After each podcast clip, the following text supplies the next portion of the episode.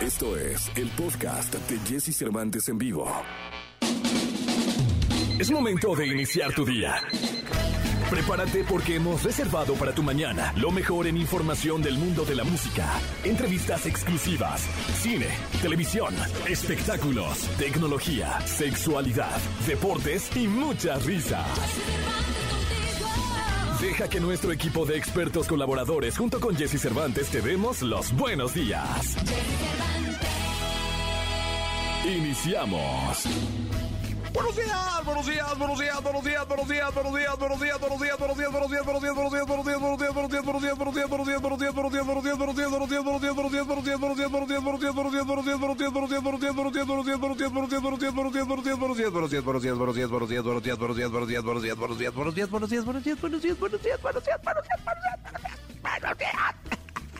6 de la mañana con dos minutos. Aquí estamos arrancando este programa de hoy, martes 2 de agosto del año 2022. Desde que arrancamos es nuestro programa 1425, es martes y hoy estará con nosotros René Moy, una chica mexicana que hace muy buena música. Además, Gil Barrera, Nico, Pontón, Dominique, tendremos la radiografía, buenas noticias y muchas cosas más. Habrá boletos y sorpresas para todos ustedes. Muchas gracias de verdad por ser parte, por estar. Seis con dos minutos. Estamos arrancando prácticamente este programa de radio. Y yo me llamo Jesse Cervantes. Si les parece, vamos con la frase del día de hoy. Oye, por cierto, recomendarles, cuando quieran frases, digo que no es que de ahí las saquemos todas, va, porque siempre sacan de ahí todo, ¿no? No, pero hay muy, muy buenas. ¿Saben dónde? En, en este en Pinterest, caray. Sí, sí, es impresionante. Me gusta mucho y, siempre hay muy buenas cosas y, buenos detalles y, buen, buen, buen como choro en torno a las frasecitas. Pero bueno, esto que vamos a leer el día de hoy dice lo siguiente, es de Verónica Tugaleva. Espero pronunciar bien. Liberarte de tu propia autocrítica es también liberar a otros de ella. Amarte a ti mismo es un acto de amor hacia el mundo. Y es que sí quise tocar el tema de la autocrítica, porque es un tema muy puntual que debemos de nosotros analizar y trabajar muchísimo. ¿Sabes tú que muchas veces el crítico más importante que impide tu desarrollo, tu autoestima y todo eso eres tú? Sí, sí, sí, sí, sí. Este, una persona autocrítica eh, está permanentemente enfatizando los resultados sin valorar el trabajo de los demás. O sea, tú dices, yo quiero hacer esto, te vale madre lo demás. Y si fallas, fallas tú y te castigas demasiado. ¿Sabes? Incluso en una relación, ¿eh? O sea, yo quiero llegar al altar de blanco. ¿Y si no? No, no, no, es que yo tengo que llegar al altar de blanco. Hay mucha gente así, ¿eh? O yo quiero un novio así. Y entonces, cada que llegas, cada que llega alguien, perdón a ti, no solamente dices no es, te criticas, no, es que tú esto, es que tú esto otro, es que tú eres esto, y eso no sabes cómo después eh, te afecta. Y afecta muchísimo y no solo afecta eh, tu desarrollo en el día a día, sino afecta tu desarrollo hacia los demás. De verdad, créeme que hay que, hay que pararlo y hay que analizarlo. Es ir y avanzar sin tomar en cuenta qué puede pasar con el resto. Porque solo me critico yo, solo hago yo y me castigo muy fuerte. ¿eh? Esa es otra de las cosas. O sea, si no consigo la pareja ideal, entonces estoy bien fea soy yo. ¿no? O si no consigo que me aprueben un proyecto, soy un pendejo.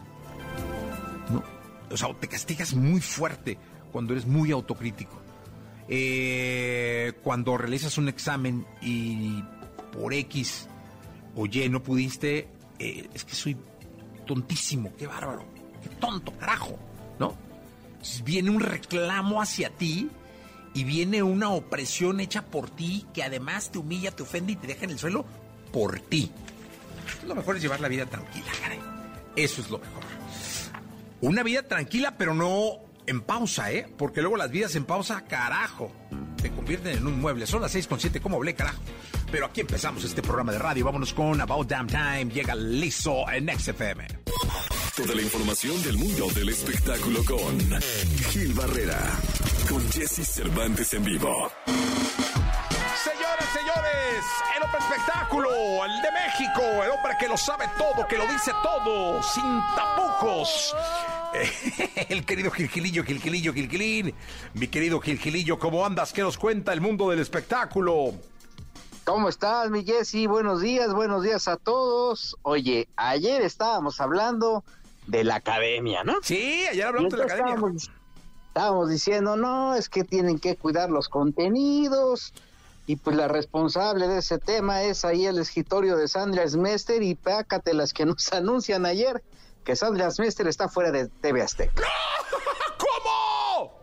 Sí, oye. Oye. Según esto, Ajá. tuvo, tuvo una oferta muy este tentadora en Telemundo y pues así dejó todo tiradero y se fue a Telemundo. No me digas. Con todas las broncas que tiene Azteca en este momento, una academia que tiene un desgaste de marca tremendo, eh, de lo que hablábamos ayer, que estaba rompiendo prácticamente todos los orígenes y toda las, la esencia del programa. Y bueno, pues ayer este, ya se dio a conocer que Sandra ya agarró sus maletas y se fue a Miami a hacer unas cosas en un canal eh, que se llama Universo. Mm, Llega como, pues digamos que el mismo puesto que tenía aquí en Azteca, porque allá las direcciones no son precisamente son direcciones, son vicepresidencias, ¿no? Ok. Y este y, y llegó como vicepresidente de este canal Universo de contenidos y de planeación estratégica, ya sabes, 40, un cargo bastante pues este, mm, creo que es más largo, la tarjeta es más complicada porque Que lo que hace uno cuatro- va, o sea, sí, a veces. cuatro renglones así, ¿no? De que vicepresidente estratégico de contenidos y nuevos proyectos de, de, de la vida en la vida del señor, ¿no? Ajá. Y entonces, este, pues ya está fuera de Azteca y la verdad es que con todo respeto deja Azteca hecho un cochinero. Oye, con ¿cómo- problemas muy fuertes de audiencia, ¿no? Eso estábamos platicando ayer justamente de- del tema de la academia. Eh, para la gente que no pudo eh, escucharos porque fue la intervención de, de casi al final del programa, eh, comentábamos que a mí me parecía como que la academia actual, o de unas academias para acá, básicamente esta, se versaba ya entre el pleito entre los críticos, directores y maestros, y no en el talento y no en los chicos. Incluso yo decía que yo ya ni me sabía los nombres, o sea, no sabía eh, quiénes estaban concursando, porque ya todo versaba el broncononón de Lolita versus Alexander, que parecía más como un Laura en América, un programa de estos de, de, de, de, Rocío y estos que hacen de, que, que un programa de canto, ¿no? Y te preguntaba yo del rating, te decía, oye Gil, ¿cómo le fue en rating? Un talk show, ¿no? Ya era un talk show. Ya era un pues talk mira, show. la verdad, la audiencia castiga y la audiencia castiga porque la audiencia no quiere ver eso, quiere ver cantantes, ¿no? Sí. Y la verdad es que, pues no, no le fue nada bien, mi Jessy. O sea, la verdad es que estamos viendo este, una debacle tremenda. Promedió un millón ciento nueve mil, que eh, lo, lo habíamos Ah, comentado. Había, había sí, muy bajito, la verdad. Esa fue la de, la de este domingo, eh, 31 de julio, un millón ciento nueve mil. Es el proyecto estelar de Azteca. Se cansaron de, eh, pues de todo, ¿no? El fin de semana se dio a conocer, por ejemplo, el reporte trimestral, eh, que pues ahí acá ante los números, tú sabes que los números son, ay, No, son en duros. televisión son demoledores, ¿eh? De hecho, el nombre del juego en televisión es el número. Exactamente. Y entonces, este, pues ahí se dio a conocer que a pesar de que habían tenido una alza en ventas, pues este, lo que sí tuvieron fue una pérdida, pero tremenda, este, del treinta y tantos por ciento en cuanto a, a producción, o sea, gastaron más de lo que debían de tener de ingreso. Y obviamente esto fue pues prácticamente, eh, eh, digamos que la cruz o, el cierre eh, con el que Sandra Mester deja esta administración en Televisión Azteca. La audiencia particularmente pues es, tremenda, un millón ciento nueve mil, que es un número pues eh, muy bajo eh, la sintonía de, de, fin de semana es muy alta y bueno, pues evidentemente eh, sí hay focos rojos en la academia. El programa del sábado eh, tuvo ocho, un poquito más de 800 mil, que también es un número muy mal porque el del sábado anterior tuvo un millón ciento y, tantos mil. Entonces, estamos hablando de que este, eh, una televisión o un puntito de audiencia es significativo. Oye, dime una cosa, para que la gente tenga un contexto, mi querido Gilillo, ¿cuánto tuvo Faisy el domingo? Faisy tuvo, eh, ahora te digo, un millón seiscientos mil más o menos. O sea, digamos que tuvo... Pues, 30% más, ¿no? 30% más de audiencia. es decir, con picos de un millón setecientos mil. Sí, no. Sí, no. Un millón seiscientos cuarenta y siete mil. Pero estamos hablando de que es eh, eh, el, el, la Academia del Programa Estelar de Azteca, es, es la joya de la corona, ¿no? Y no te puedes dar el lujo de tener esa audiencia. Ahora, vamos a, vámonos, vámonos ahora con, con mayor frialdad. Eh, es un programa que no te tendría que costar tanto, ¿no? O sea, pero aquí tienes a Alexander Hacha, pero tienes que Ana Bárbara, pero que tiene, o sea, eh, Lola seguramente se ha adherido por un dineral, ¿no? Porque dejar Televisa que le tirado además, de tantos años, sí, así votado. Y, y, y, estar allá, Jair no creo que esté ahí por 50 centavos, ¿no? O sea, este, creo que, que, que sí, aquí está pues la muestra de que estaban gastando mucho, de que no había una aportación sobre todo en, concepto, ¿no? O sea, había que invertirle en todo, ¿no? Y este, y las malas decisiones te llevan a que tu audiencia se decepcione y diga, con permisito yo me voy, le pongo a la película, o le pongo a Faisy, o le pongo a Tú crees, por ejemplo, que fue este arranque del programa de Jorge Ortiz de Pinedo, que es una fórmula mucho más clásica, que tuvo un millón ciento noventa y siete mil, ¿no? Con picos de, de un millón setecientos mil. Oye, dime una cosa, Gilillo, ¿quién llegará, quién llegará en lugar de eh, la señora Smester? Hasta ahora no se ha, no se, ayer eh, se barajaron muchos nombres, incluso este, el de el regreso de Mario San Román, que durante muchos años estuvo estable la, la, televisora y que no le importaba si había que poner latas de repetición y con tal de estabilizar y dejar de perder dinero. Desafortunadamente, eh, para muchos, eh, eh, visto desde, desde otra óptica, esto es lana, ¿no? Y está al aire lo que tiene que generar ingresos y, y lo que no arriesgue puestos, lo que no arriesgue, lo que no arriesgue fuentes de empleo, ¿no? Y, bueno, pues vamos a ver qué, qué, es lo que va a pasar. Sí, vamos a ver qué es lo, que nos... Hubo, dos tweets ahí, este, uno de de mi querido Benjamín Salinas, mi Benji, ¿no? Este, en el que dijo, no, pues ya se fue, pues ya hace mucha suerte, que le vaya muy bien ahí, allá, ¿a dónde va? Florida, ¿no? Que se va a Florida. Y ya después hubo otro tweet de Sanders Mester de, no, pues mi casa azteca, mi sangre, mi hermano la neta, la neta, los resultados fueron muy tristes, fueron eh, tremendos y aunque trataron de, innovar y darle la vuelta, la fórmula de la televisión mexicana está marcada desde hace 70 años y cambiarla de, una manera radical eh, eh, es complicado. Cambiarle pues y perder dinero es todavía mucho más difícil. Miquel Gil, te escuchamos en la segunda. muchas gracias. Estaremos en contacto contigo por ahí al terminar el programa. Gracias, Miquel Gil Barrera.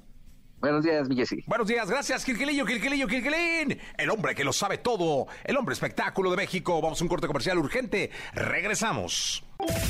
Lo mejor de los deportes con Nicolás Romay. Nicolás Romay. Con Jesse Cervantes en vivo. Hermanos, aquí les presento um, desde Doha, debo decirlo desde eh, Qatar, ya en Qatar ha ido y venido cada ocho días, eh, ya tiene prácticamente un charter eh, al cual se sube y se baja cuantas veces quiere, el niño maravilla, el niño bajado venido del desierto, el hombre deporte en México, Nicolás Roma y Piral, el niño maravilla. Ahí está, señoras y señores. Qué bien le caes a Joseph, mi querido. Eh, sí, muy bien. Sí, qué bien. Oye, ¿cuándo vienes? Eh? ¿Ya vas a renunciar o qué? ¿Ya nunca vienes? Sí, no. Con la productora, cuando regrese la productora. Ah, mañana. Ya mañana. ¿Mañana? ¿Mañana llega la productora? ¿Ya viene la productora mañana? ¿Y tú mañana no, ya sacas? dudoso, ¿no? ¿Eh? No, no, no, dudoso. Dudoso. Confirmadísimo. ¿Ah, sí? Confirmadísimo. Híjole, yo tengo mis dudas No, al respecto, no, no, ¿eh? de verdad es que no. Este, súper confirmado, mañana viene. Entonces, ¿mañana estarás ya acá con nosotros? Ya. ¿Me extrañas mucho, Jesús? Sí, no, es que es una chunga, o sea, ya no vienen. O sea, con esto del COVID ya, uff. No, no, no, es, es, es, un rollo. Pero bueno, mi querido Nicolache, ¿qué nos cuentas? ¿Dónde andas, eh? ¿Estás aquí en tu cantón? Estoy trabajando para ti, no, ojalá estuviera. Estoy, estoy revisando cosas importantes para ti. Oye. ya, te diré, ya te platicaré. Mi querido Nicolás Maipinal, sí se te extraña, sabes que se te quiere muchísimo en este programa de radio. Oye, ¿qué nos cuentas? Oye, fíjate que Santi Jiménez ya está listo en, en Nueva Holanda para reportar con el Feyenoord. Ojalá que pueda tener minutos lo más pronto posible, que se adapte lo más rápido posible. Es importantísimo porque se va sumando las buenas noticias también de Raúl Alonso Jiménez que su lesión no es tan grave como en algún momento se llegó a decir, todo lo contrario, por ahí va a estar fuera una o dos jornadas como máximo y estará ya recuperando rápido el nivel futbolístico y buscando estar en esa fecha FIFA de septiembre listos para estar con la selección mexicana de fútbol. Yo creo que tanto a Santi Jiménez como a Raúl Jiménez los tiene que considerar Gerardo Martino para saber quiénes van a ser los delanteros en la Copa del Mundo de Qatar, porque queda muy poco tiempo, Jesús, y los futbolistas que militan en Europa los van a liberar sus clubes faltando una semana para el Mundial. Entonces es esta fecha FIFA pues la última por la única oportunidad para poder hacerlo. Sí, la verdad es que sí, se acorta el tiempo, Nicolás. O sea, realmente, eh, si recordamos, eh, y hasta donde entiendo, los próximos partidos de la selección mexicana son en septiembre, ¿no? Sí, correcto. Y para los europeos eso es lo, importante porque es la única oportunidad que van a tener para venir. La Liga Mexicana sí va a terminar a finales de octubre, lo cual va a dejar que todos los futbolistas se puedan incorporar con la selección mucho tiempo antes, que puedan hacer las, las pre, el premundial, ¿no? Como, como les gusta hacerlo a la Federación Mexicana de Fútbol, con diferentes partidos y con concentraciones más largas. Pero la base o por lo menos los futbolistas importantes siguen estando en Europa. O sea, Raúl Jiménez, el Tecatito Corona, el Chucky Lozano, ahora veremos si Santi Jiménez, Eric Gutiérrez, que está en un gran nivel también, eh, Edson Álvarez, pues ellos están en Europa y los vamos a tener faltando nada para el Mundial. Ojo, eh, México y todas las selecciones, no es, no es excusa, porque todas las selecciones del mundo van a estar así. Sí, va, va, se, se, van a apretar calendarios. Eh, me imagino que va a haber fútbol de muchísima calidad y pues esperamos que México levante por lo menos en los partidos que se asoman en septiembre. Sí, pues sí, el nivel y el estado anímico es muy importante, el poder llegar de la mejor manera posible al Mundial, porque hoy estás de acuerdo que hay más preguntas que respuestas. O sea, hoy sí da la sensación de que, por lo menos la ilusión, no sé si tú ya, estamos a, a meses del Mundial, Jesús, ¿tú ya sientes el aroma de, de Mundial como en otras ocasiones o no, todavía no? La verdad es que no, la verdad es que no, Nicolás, será porque no voy a ir, este, pero no, no, no, no, no, no se siente como como en otras ocasiones. Tú, porque te la pasas en Doha, o sea, vas, vienes, entras. No, hombre, ojalá. Pero ojalá. uno que es un simple mortal, no, no, no se siente lo mismo. Pero y aparte por la fecha, por cómo termina el torneo, o sea, por muchas cosas, sí. va a ser como un mundial que fue con calzador, ¿no? Y luego no va nadie del Atlas. Ah, no, la verdad es que sí, no. no hay bueno, manera. veremos. A lo mejor Gerardo Martino esta temporada sí considera Gerardo darle Martino oportunidad a alguien. Debe ser experto en otra cosa ya que no sea ni siquiera ver a la selección. Hijo, ¿cómo, cómo has cambiado? Qué volátil eres. Pasó sí. de ser tu amigo, el de los hermano, asados, el hermano, todo, hermano. A, a, decirle que se dedique a otra cosa. Qué complicado. Mi hermano, acuérdate, llegamos a ser hermanos.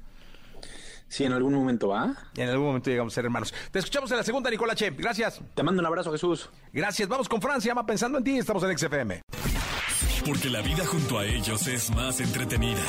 Sus cuidados, sus secretos, sus cualidades y todo lo que nos interesa saber de nuestras mascotas lo tenemos con Dominique Peralta en Jesse Cervantes en vivo.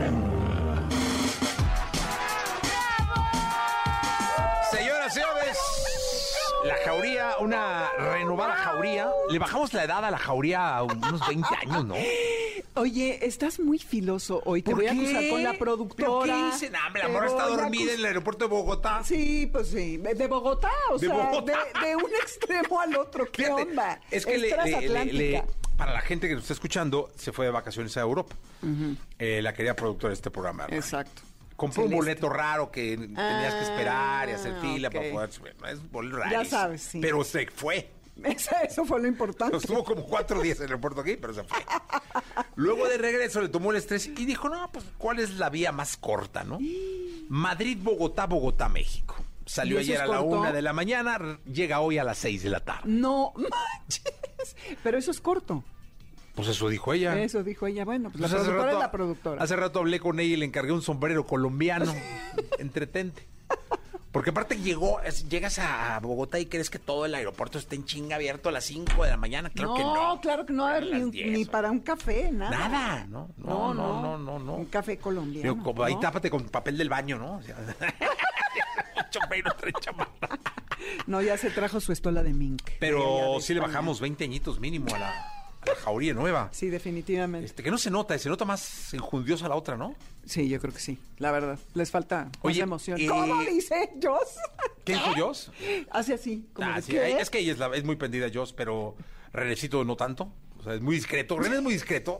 Se para hasta atrás y dice, uh, Uh, es que, oye, 30 gatos te quitan toda la energía. ah, sí, 30 gatos. Acuérdate. Por eso vas a hablar de los gatos, porque Claro, claro. Oye, ya llega un, creo yo, una nueva princesa a casa. Te la enseñé. Sí. Está bonita, ¿no? Muy bonita, muy preciosa. Bulldog Una francés. bulldog francés. Sí, señor. Yes. Ayer suje, o sea, llegó a mi casa en la noche, cansado. ¿Qué nombre le ponemos? Yo el al Atlas. Entonces fue que yo dije zorra. Y te dijeron que no. No, me aventaron un rotunda. jitomate así. ¡fua! y lo esquivé. Te digo, estás en la onda Mauricio Garcés. Sí. Pero lo- arrocito, ven aquí. Arroz. Arrocito. Es que decía terrible nombre, arroz. terrible. Ya no le vamos a. No, a- a pobre, o sea, creo que vamos a terminar no comprando nada. Es No, no, terrible ¿cómo el nombre cre- de arrocito. Pero es que. Es para un hámster, es que No. arrocito es para un hámster, no para Mauricio un rato, un Garcés ratón. usaba el arroz, para decir Pero, zorra mira. veladamente. Vamos a ver. Eh, Jos, ¿puedes tomar el micrófono? ¿Sabes quién es Mauricio Garcés? Sí, eh, Ah, es que tú eres muy chismosilla. ¡Qué suerte! Eh, René, René. ¿tú sí sabes quién es Mauricio Garcés?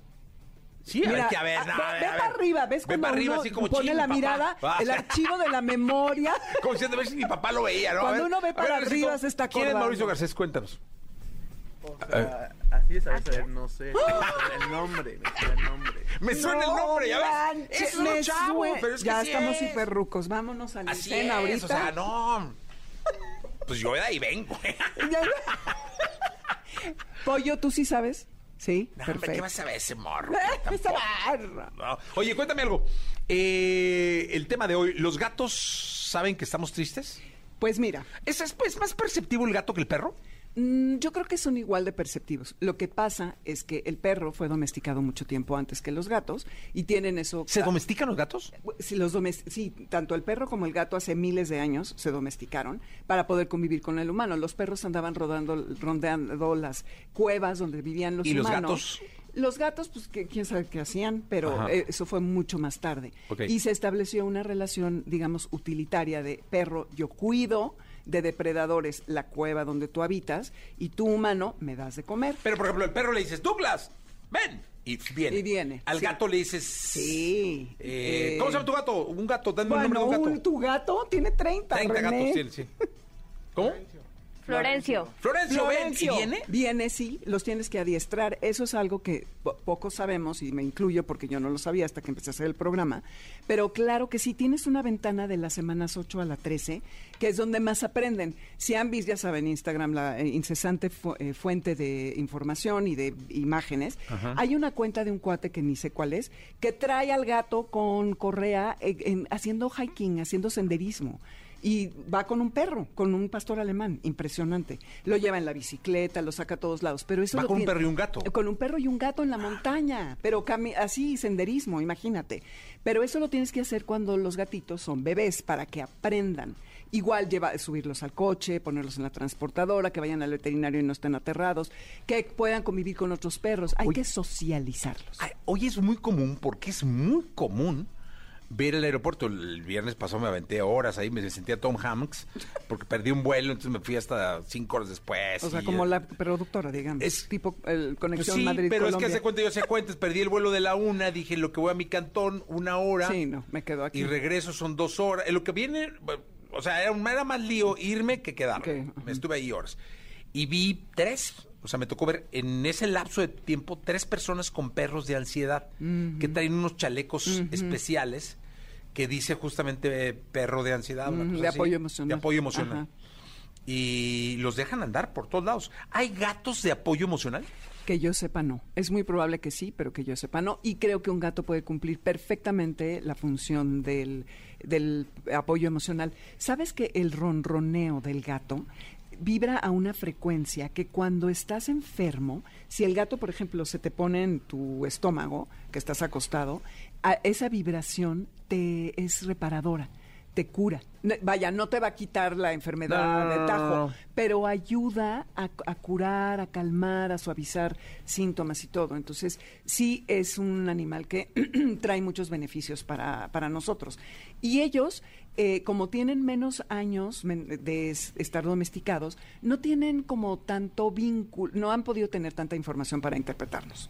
Pero durante la pandemia se estrecharon los vínculos con todos los animales y las personas. Y las personas que tenían gatos pudieron tener el beneficio de que este animal eh, los entendiera mejor, se entendieran mejor ida y vuelta, ¿no? Ok. Porque pasaron mucho tiempo juntos. En algún momento de la pandemia hablamos acerca de cómo se estresaban los gatos con la presencia de los humanos constante en la casa, porque ellos estaban acostumbrados a que el humano se iba y ellos pasaban mucho tiempo del día solos y ahora imagínate las necesidades emocionales que teníamos de la incertidumbre, eh, la soledad, el aislamiento, estar enfermo, etcétera. Pues uno se va sobre el animal, ay, ven y lo abrazas y demás, ¿no? Entonces ellos aprendieron a interpretarnos mejor y de ida y vuelta. ¿Y cómo saben? Hay tres maneras. Una son las señales auditivas, el tono de voz, cómo cambia si estás triste, si estás enojado. Ellos escuchan perfectamente esos tonos y esos cambios. Luego las feromonas, que son estas hormonas que secretamos cuando estamos experimentando distintas emociones. Y ellos son hipersensibles a eso. ¿Te acuerdas que el año pasado eh, vimos lo de Feliway y las feromonas adaptil, estas Sí. o- que son sintéticas que se usan para tranquilizar a los animales, tal? Bueno, todos los animales, nosotros especialmente incluidos, secretamos esas feromonas y enviamos mensajes del estado emocional en el que nos encontramos. Los gatos lo leen y entonces saben que algo está pasando. Y luego los códigos visuales.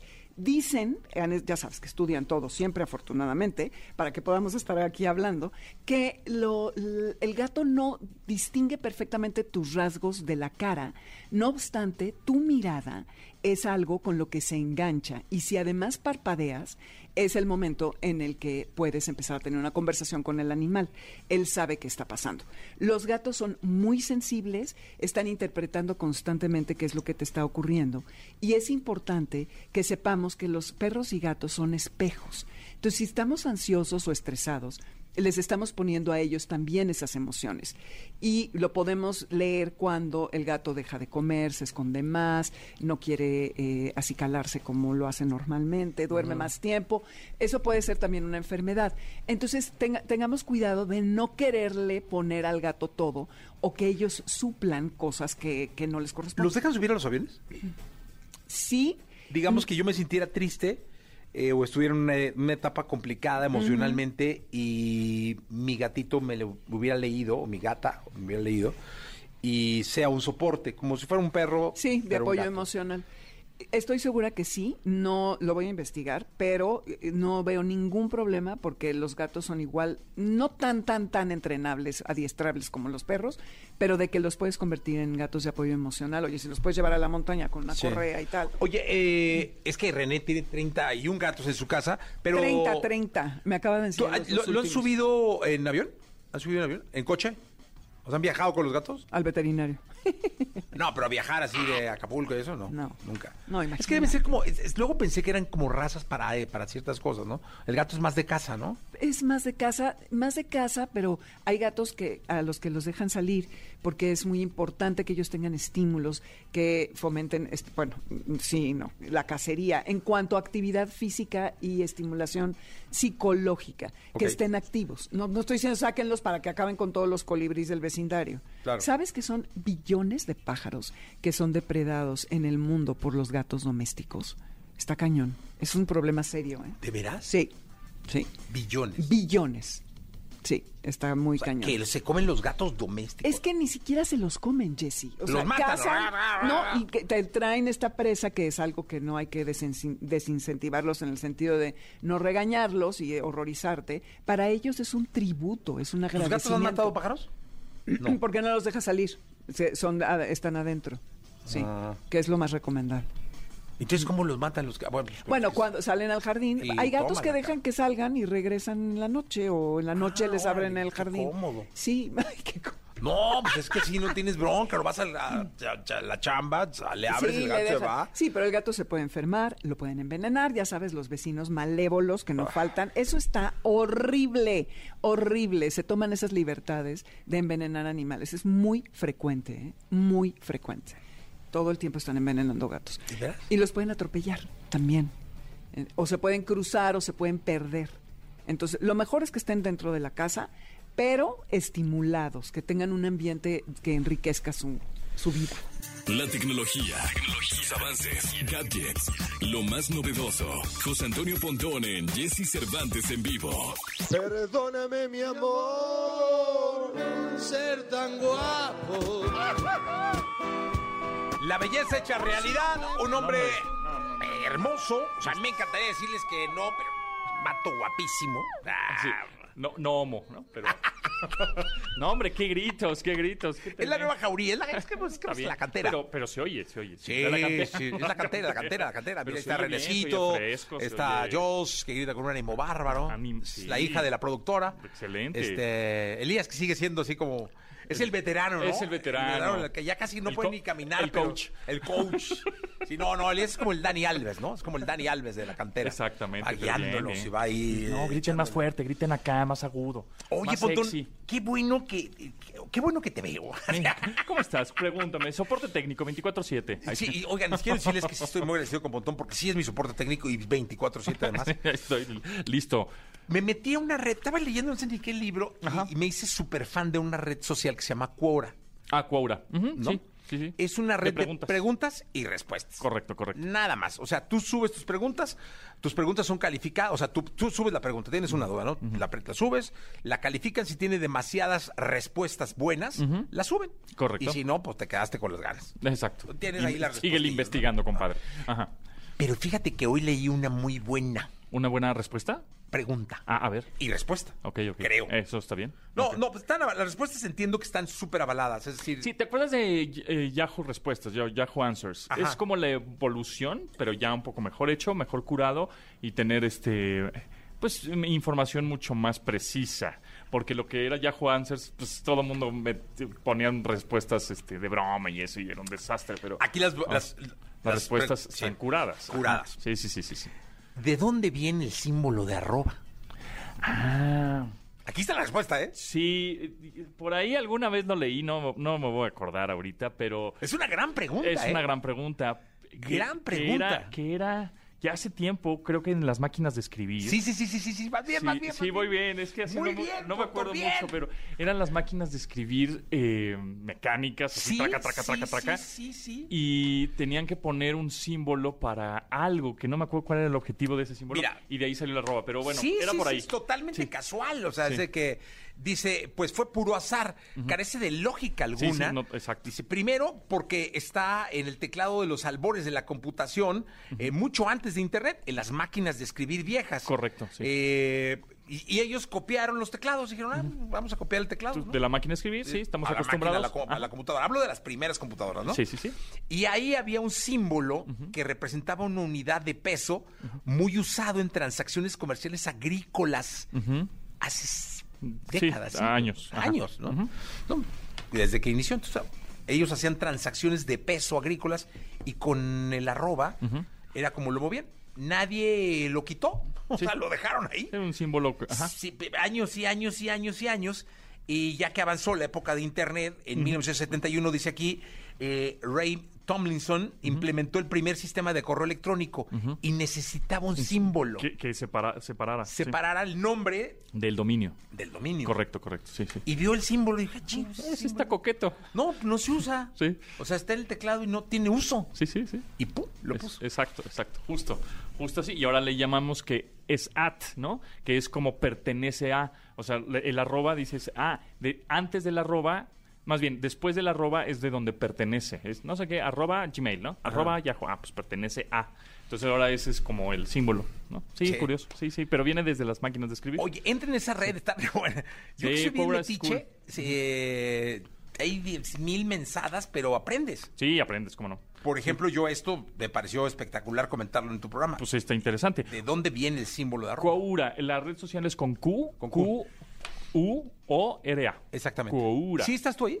Eh, bueno, no estoy registrado, pero sí me meto de repente. No, a ver. hombre, yo soy, mira. O cuando pones en Google, Superfan. inmediatamente eh, pones una pregunta, de las primeras ligas que te aparecen son las de Coura. Ajá. Exactamente. Pero Sí, bueno, pues muy bien. Así es. Eh, oye, Pontón, y luego, ¿quiere- Bueno, a ver pues, si hablamos del close después.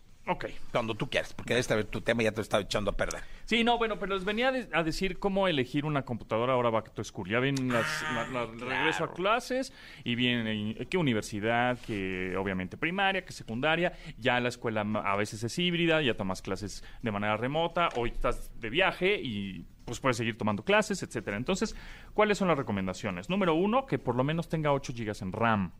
En RAM. ¿Qué es el 8 RAM? Exactamente. ¿Qué es el RAM o gigas en RAM? Bueno, son las, es la memoria con la que vas a poder abrir varios programas simultáneos, ¿no? Que si Photoshop y que si el Word, que si el navegador, que, y, sin, y que tu computadora no se atarugue, ¿ok?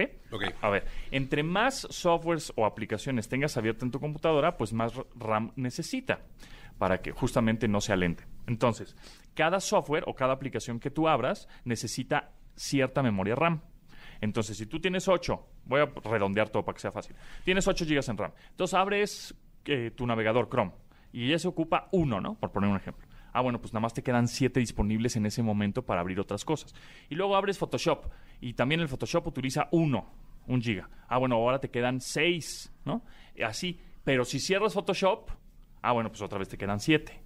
¿No? Entonces es como eh, esta, esta memoria de preferencia que sean 8 para, que, para tener varias aplicaciones simultáneas y puedas hacer multitarea de manera simultánea, sin problema, y que, sin se- se- eh, sin se- que no se atarugue la máquina. Ahora, si son eh, 4 GB en RAM, pues la verdad es que ya te queda muy corto porque 4 GB en RAM ya no vas a poder abrir muchas aplicaciones eh, de man- No, ya ni se usan. ¿no? Este, de- al mismo tiempo. Y la otra es que cada vez las aplicaciones y el software utilizan más RAM. Cada Sí. vez son más pesados, son más robustas, etcétera. Bueno, entonces por lo menos Ya 8 venden en- pocos, ¿no? De, de cuatro. Sí, ya venden pocos, pero de pronto te puedes encontrar alguna, ah, mira, 4 gigas en RAM, ah, qué barata está, pero pues lo barato sale caro Sí, y al siempre. ¿no? Y al año vas a tener que comprar otra porque ya no te dio. Sí. Entonces, mínimo 8 gigas en RAM, mínimo 256 en almacenamiento, ¿ok? De preferencia, ya muy pocas eh, computadoras hay por ahí de disco duro. Las nuevas ya son de Solid State Drive o unidad de estado sólido. ¿Qué es? Pues es un disco, es un chip que ahí se guarda y se almacena toda la información, no es un disco como tal. Antes los discos duros sí eran un disco, así como un disco LP, que tenía una aguja y el disco duro ahí estaba girando y la aguja estaba leyendo y era mecánico y hay Sí. partes mecánicas que se pueden ahí medio Yo todavía estropear. tengo disquets. Disquetes, exacto. Bueno, entonces, este, ya unidad de estado sólida o SSD, así lo vas a ver de pronto, ¿no? Solid State Drive.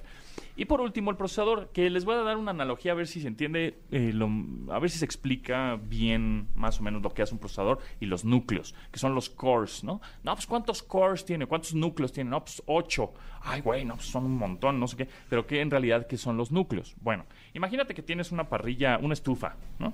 Y en la estufa pues, tienes ocho hornillas. Sí. Justamente, ¿no? Ahí en tu casa. O quemador, o O quemador. quemadoras, ¿no? Ahí tienes ocho. Pues cuando tienes ocho, pues tú prendes una y pones la sopa. Y prendes la otra hornilla y pones la, la milanesa, ¿no? Y pones otra y estás haciendo este, un té con agua caliente. Entonces ahí estás utilizando tres cores, tres núcleos. Sí. Entonces imagínense que las hornillas o, o este... Sí, las hornillas son los núcleos del procesador. Entre más hornillas tienes, pues más cosas puedes hacer de manera simultánea. Cuando, cuando más cores o núcleos tienes, un poco lo mismo. Ahora, si todos está- la, si la parrilla y todas las hornillas están prendidas, genera mucho calor. Sí, y mucho consume gas. Y consume- es lo mismito. El procesador, si están los ocho núcleos prendidos porque estás haciendo un montón de cosas al mismo tiempo, bueno, pues se va a calentar un poquito más y obviamente la batería se, les- se le va a mermar también. Entonces, más o menos es lo que hace los, el- un procesador con los núcleos. Mm, entonces, de preferencia, bueno, pues ahorita, por ejemplo, el más reciente- yo a sugerir que dejáramos con, con René y con Joss eh, las, unas especificaciones estándar Órale. de lo que los papás deben buscar para una computadora para sus hijos Órale. y un precio, porque justo yo iba al precio, porque muchos de los papás no entienden lo que nos estás diciendo, o sí, ¿O sí? Ajá. ¿no? Claro. Pero ellos ven la, la lana, o sea, La ¿cuánto lana. me va a costar? Totalmente, eso es sum- sumamente importante. Yo creo que podrías comprar una buena computadora entre los 15 y los 18 mil pesos. No menos porque, digo, si hay una promoción en descuento, adelante. ¿Qué te dura? ¿Cuatro años? Fácilmente. O sea, o incluso yo me años. acuerdo que yo le compré una eh, computadora a mi chavo, el más chico, que duró secundaria y prepa, ¿eh? Fácil. Sí, sí te puede llegar, a- si la cuidas y todo, Yo no lo creía. y te puede, llevar, te puede durar seis años sin problema. Sí. Sin bronca. Y luego no la dejaba el vato, yo ya cambia, no. No, está buena. Sí, sí, definitivamente te puede llegar a durar hasta seis años, siempre y cuando obviamente la cuides. Y si la inversión inicial es buena, es decir, si compraste una de 15, de 18 mil pesos, igual en un, al principio dices, ¡uy, qué lana! ¿no? Pero acuérdense que siempre van a estar subiendo de precio. Y si compras una más chafilla, digamos, con menos especificaciones, pues al año la vas a tener que cambiar. Entonces, unas especificaciones mínimas son 8 GB en RAM, 256 de almacenamiento, un precio promedio entre los 15 y los 18 mil pesos, aprox, y con un procesador de preferencia de última generación o de más reciente generación, que estamos en la 12, la generación 12. Si encuentras uno de 11 o uno de 10, también está bien. Perfecto. Sin problema. Eso lo dejamos en, en- en- en un Twitter. Un Y te- ¿Sabes qué? Yo me acuerdo que hubo una época en mi vida cuando empecé a, a incursionar en la música más como... Eh, pues no productor, pero como que muy metichillo ahí de los softwares y eso, de cómo hacerle, cómo editar y todo. Un amigo DJ me armó una computadora. Ah, ok. Una Fuimos a la Plaza de la Tecnología Textual y compramos el cascarón, el CPU. Sí, sí, el, y el- la- la- la- sí, el gabinete, la motherboard, todo. el procesador, todo. Exactamente. Sí, sí, sí. Entonces, eh, ya, pues hoy lo usé mucho tiempo computadoras armadas, mucho tiempo, Son buenas. hasta que cambié a la de la manzana. Ok.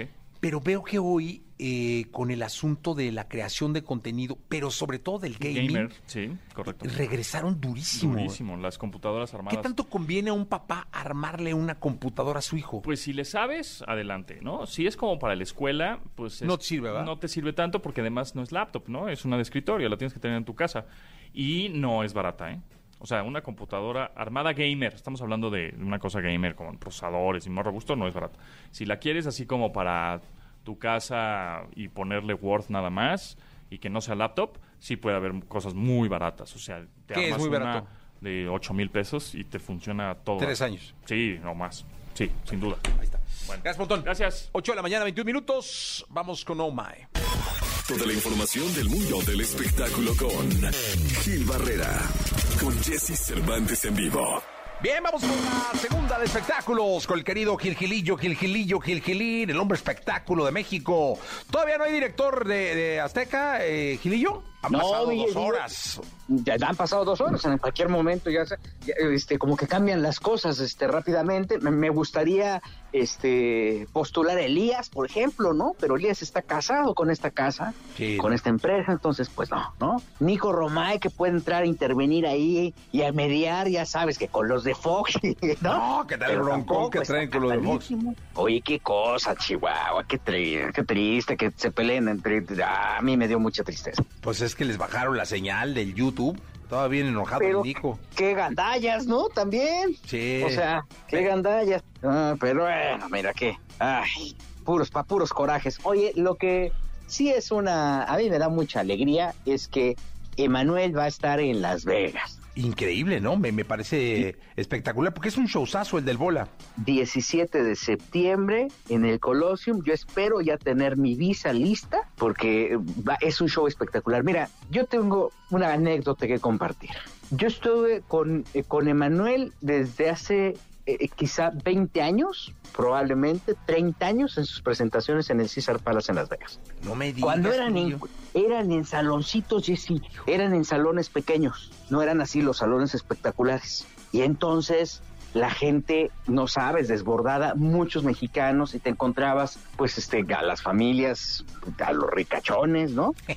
Ahí festejando con él, ¿no? Que ahora son mucho, mucho, mucho más ricos, pero festejando con él, apoyándolo. En serio, te, te ibas, ahí estabas, y Manuel se llevaba prensa y decía, a ver, pues miren, este es un gran esfuerzo, este, y, y la verdad es que ver que ahora está en este Colosseum, eh, eh, eh, es que es el salón más, eh, bueno, el, el centro de espectáculos más importante, uno de los más importantes a nivel mundial. No sabes cómo me llena de satisfacción y orgullo porque me consta ver cuántos años le macheteó a Manuel Sí, como. para poder llegar a ese escenario. Y le sigue macheteando, ¿eh? Que es lo más interesante de Manuel. no se cansa, ¿no? Y siempre está innovando. Y aunque no hay una constante ya de, de- de nuevas eh, de nuevos eh, temas, ¿no? O sea, como antes, que antes cada año sacaban un tema, un disco diferente, ¿no? Porque la, la, la estructura era diferente, la industria era diferente, el consumo se, co- era- se movía de otra forma. Este, el show es totalmente renovado y siempre está buscando y los vestuarios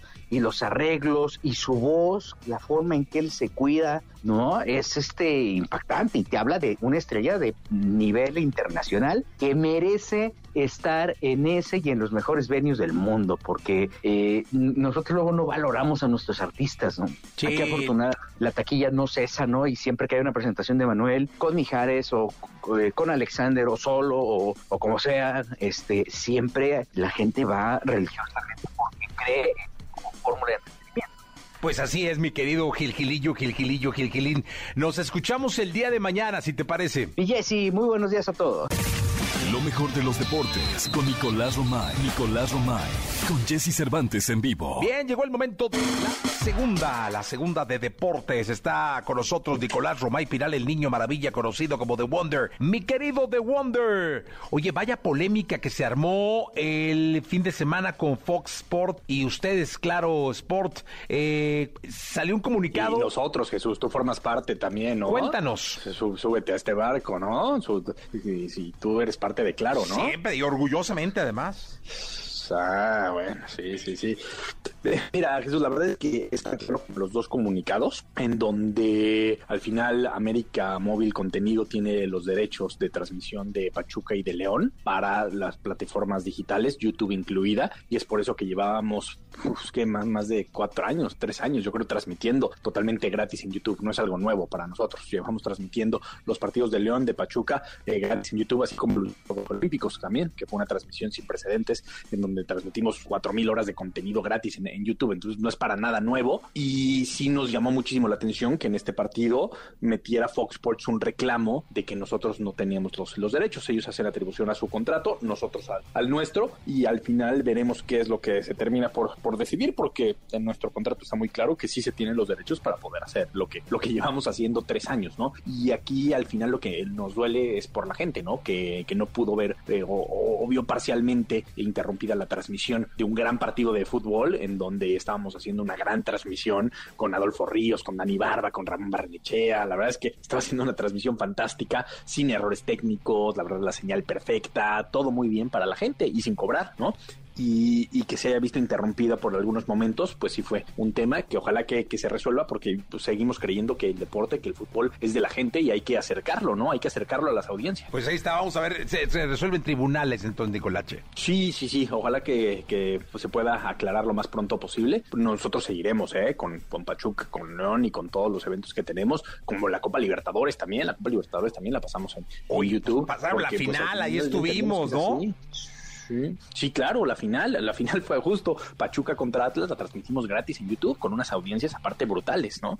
Sí. Entonces, ojalá que esto se resuelva lo más pronto posible para que para que haya claridad y para que eh, hombre, para que todos estemos en el mismo canal. Yo, yo soy un convencido de que hay que sumar, de que hay que construir y de que hay que ver por el fútbol mexicano, ¿no? Y es lo que intentamos hacer en claro, ¿no? Darle visibilidad a un fútbol que está cada vez más castigado. Totalmente. Nicolache, muchas gracias. Hasta el día de mañana. Hombre, te mando una vez, pareció entrevista esto, Jesús. No, qué pues es, que, bárbaro, ¿eh? es que se interesa. Ayer fue el escándalo de la tarde, mi querido Nicolache.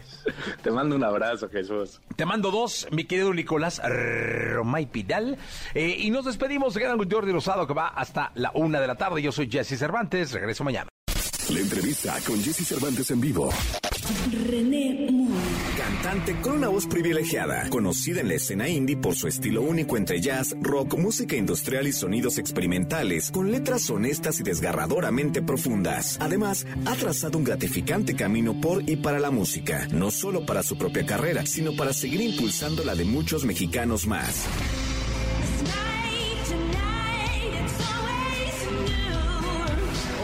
Aquí en XFM con Jesse Cervantes llega René Moy para presentarnos su música y hablarnos de sus planes en su carrera. Y puedes ver, y puedes ver, me puedes ver, y puedes ver, y puede, me puede, me puede. 9 de la mañana, 23 minutos. 9 de la mañana con 23 minutos. ¿Cómo estás? Buenos días, René Moy. Buenas, buenas. Es que fíjense que yo le pregunté, lo primero que dije, ¿cómo debo decirte? Porque yo, yo quiero ser muy puntual en torno a la manera en la que me tengo que referir a los artistas que llegan a este programa. Es importante. Y yo dije, bueno, ¿cómo tengo que decirle, René? Moy, Moa, Reni, Reni, Re, o como demonios. Pues me dicen rana, mis amigos. Rana. La rana René. Fue un infierno Pero en tu nombre es primaria. René. Soy René. Soy René Moy. Ok. Pero sí, fui víctima de bullying en la... No es, oye, pero a ver, no es nombre artístico. no, no, es mi nombre de verdad. El. René. Ah, el, el otro no. el Moy sí dijiste. El otro dije, me gusta. ¿Por qué? Pues me encanta cómo se ve. O sea, vi cómo se escribía y luego vi lo que significaba y me gustó. O sea, dijiste quiero ser artista, me llamo René, le pongo otra E y le pongo el Mo. Ah, no, René con doble E. Es, es Ese es tu nombre de es correcto, pila. sí. Todo lo femenino en francés lleva una E extra. Ah, ok. Entonces mi mamá ama Francia, vivió en París muchísimos años y... Y cuando nació la hija, dijo, esta chiquilla se llama René. René, ajá. Y René. No sabía lo que hacía, me hizo sufrir mucho ¿Por en la primaria. Ah, por, por René, René, Sí, rana. no, la, la, yo era y la- fui la rana René. ¿Estuviste aquí en México? Sí, sí, sí. Aquí en la capirucha. Aquí en la Capirucha, ¿En dónde? en como 23 escuelas. estaba. Nah, claro que Sí, no. te lo juro. A ver, cuenta, vamos a contar. No, hombre, es- pues o sea, desde prima. Estuve en el liceo francés, estuve... Ajá. Ahí te eh, expulsaron. Pues es ¿O que... saliste? No, mi mamá siempre ha sido súper nómada. Entonces hemos viajado muchísimo. Viví en Nueva Zelanda, viví en Valle Bravo, viví en Cuernavaca, viví en Ciudad de México, en muchas zonas de la Ciudad de México.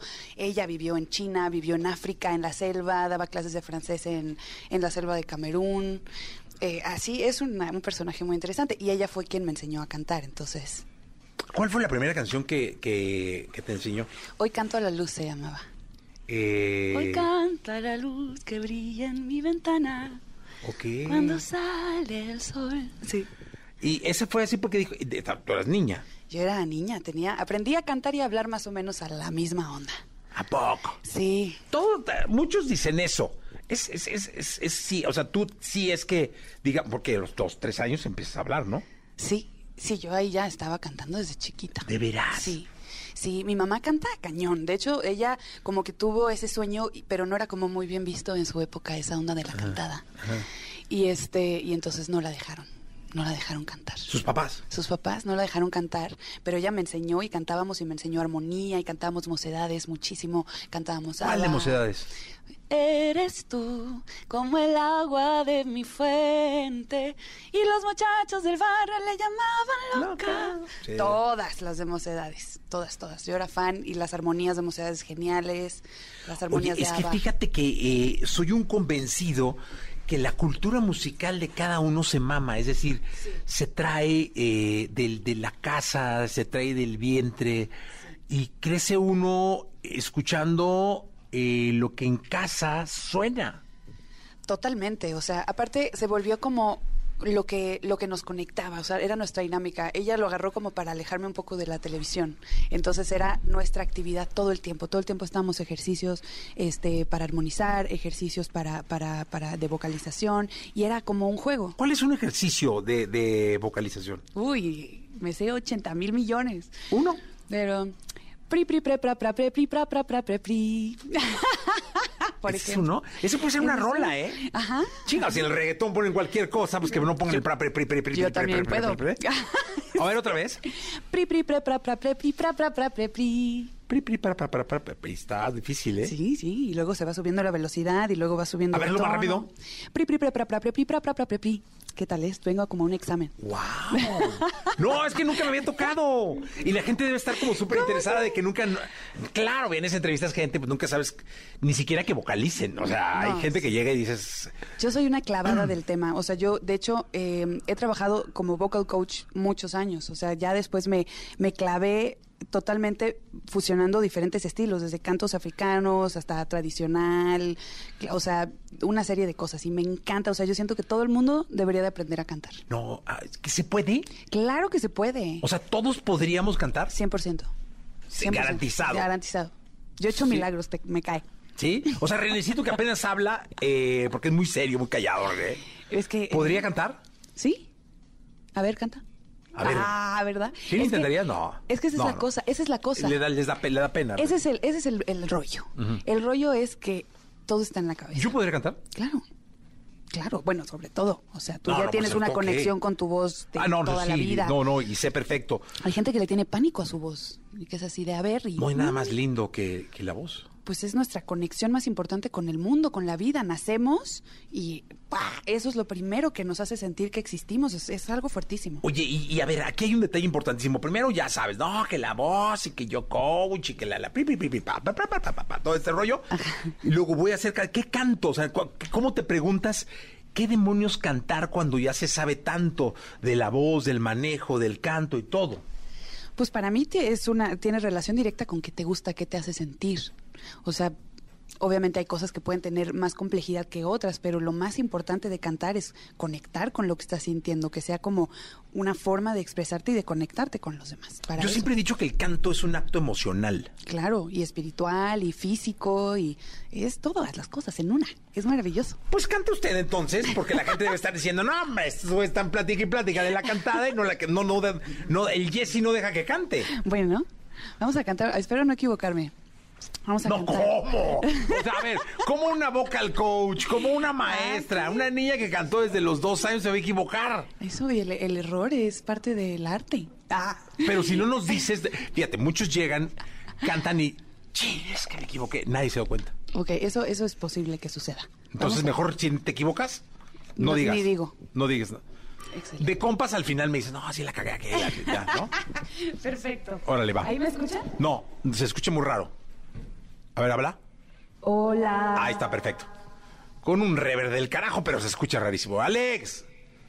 Hasta yo tengo rever, creo. Ahí está. Venga. A ver. ¿Estás? Ya está. Perfecto. Venga. ¡Vámonos!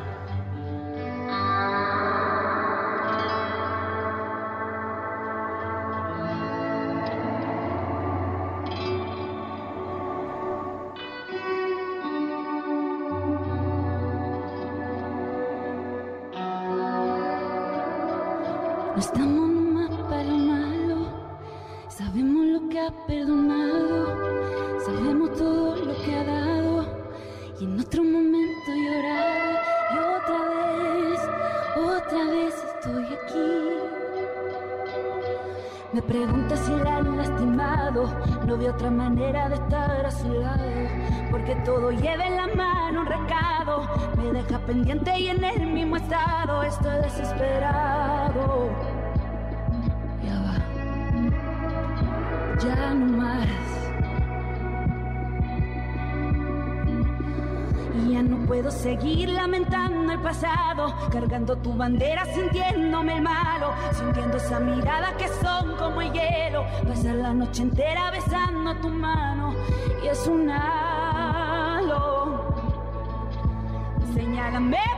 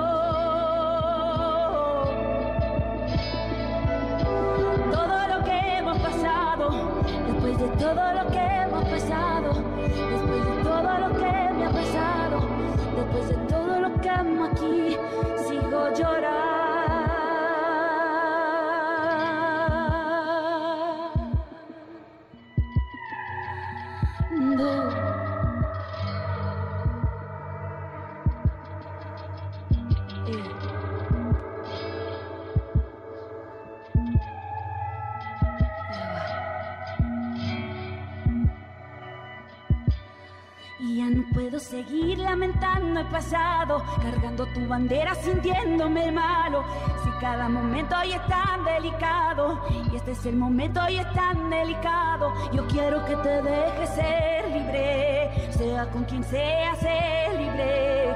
Yo ya, ya no,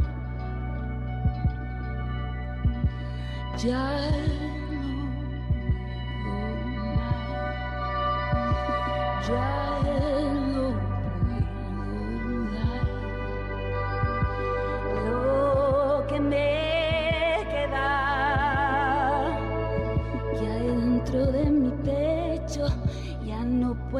esconderlo y ya no lo puedo dejar de pensar y tú ya no puedes parar a escuchar. Todo lo que queda te sabe a pecado. Esto es una pena y que me hagas un lado si te hago tanto daño. Señálame para dónde voy. Está quemando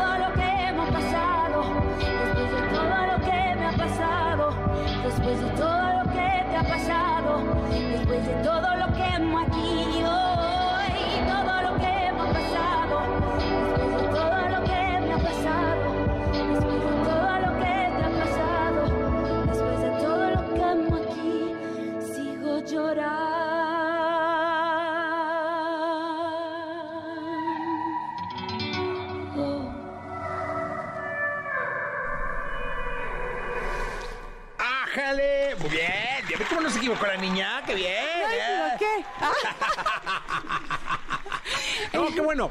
Oye, eh, esto es bien interesante, eh, René. Eh, eres parte de un movimiento emergente importante que surge de, de México y que no tiene que ver con los medios de comunicación, que no tiene que ver con los medios convencionales, ¿no? Este, Sí. Pero que tienen un, un llamado bien importante y que tienen una base de fans que llenan lugares, que vende boletos, que, crea un movimiento basado en los géneros, basado en los beats y con una credibilidad bien, bien notoria. ¿Esto cómo te hace sentir?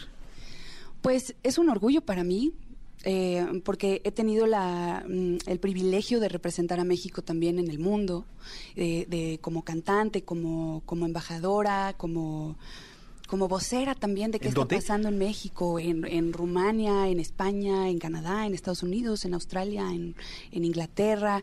Eh, me ha tocado viajar mucho representando, ¿no? Ahora eh, hice un acuerdo con la Secretaría de Turismo como, como embajadora para formar la primera oficina de turismo musical que se llama Muxic, que es un trabajo también que, me, como que me he concentrado también en la gestión y en tratar de desarrollar toda esta parte que dices, de qué está pasando con la escena, con la industria. México es un país culturalmente riquísimo y hay toda una contraparte de lo que el, el público en general está acostumbrado a escuchar, que vale la pena descubrir, que vale la pena, que vale la pena apoyar. Por eso estoy tan agradecida contigo por darme este espacio, porque eh, bueno, toda esta, esta música nueva que estoy haciendo tiene influencias de, de muchas cosas que están ahí, que parecieran ocultas a veces, pero, pero pues existen y es importante que la gente conozca y conozca lo que está pasando en su país.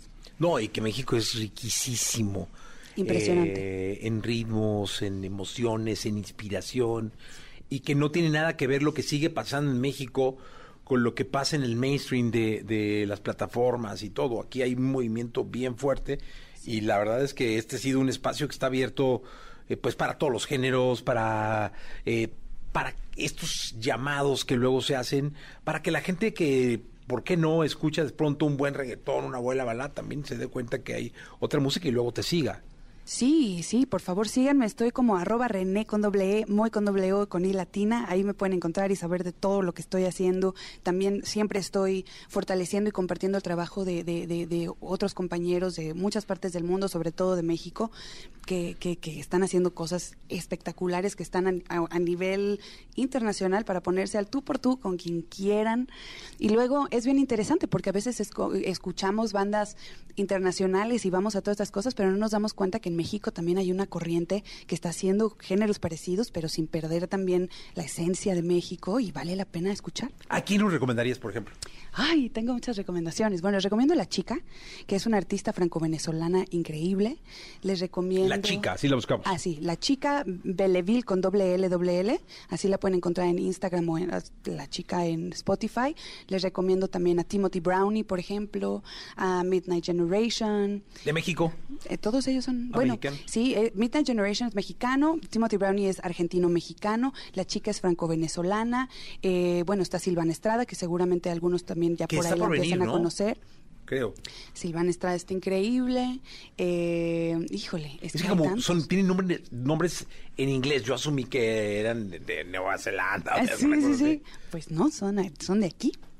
Y este y hacen de verdad música increíble, los shows están espectaculares, tienen una propuesta propuesta visa- visual increíble, sus videos están buenísimos. Sí, conózcanlos, clávense, clávense. Sí, es muy interesante. ¿Qué más te escuchamos?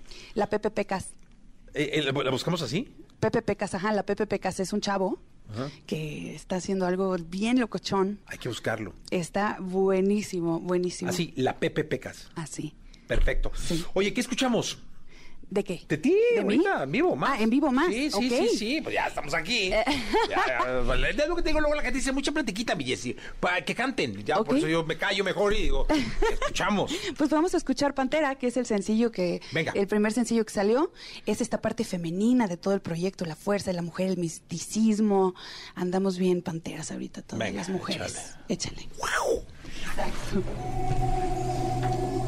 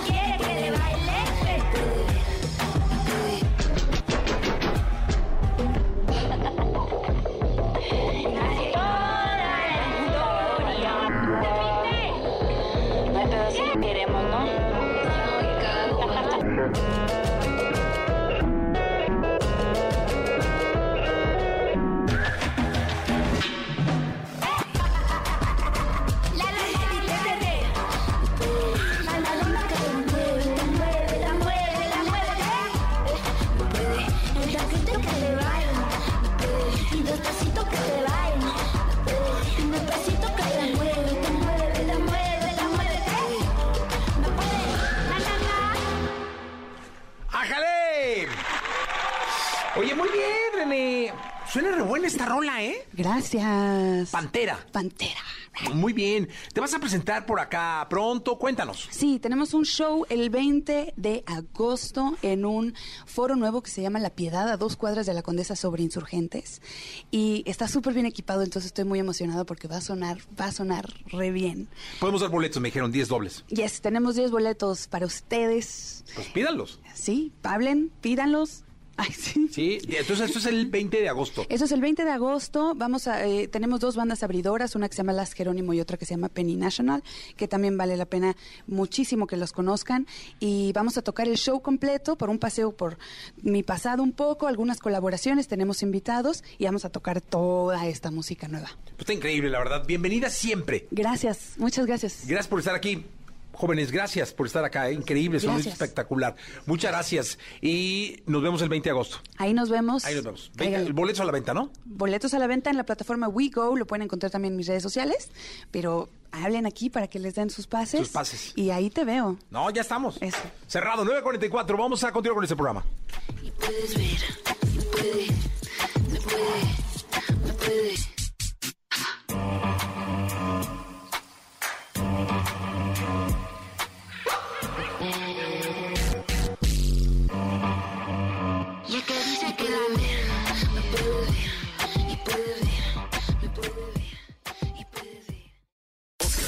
Escuchaste el podcast de Jesse Cervantes en vivo.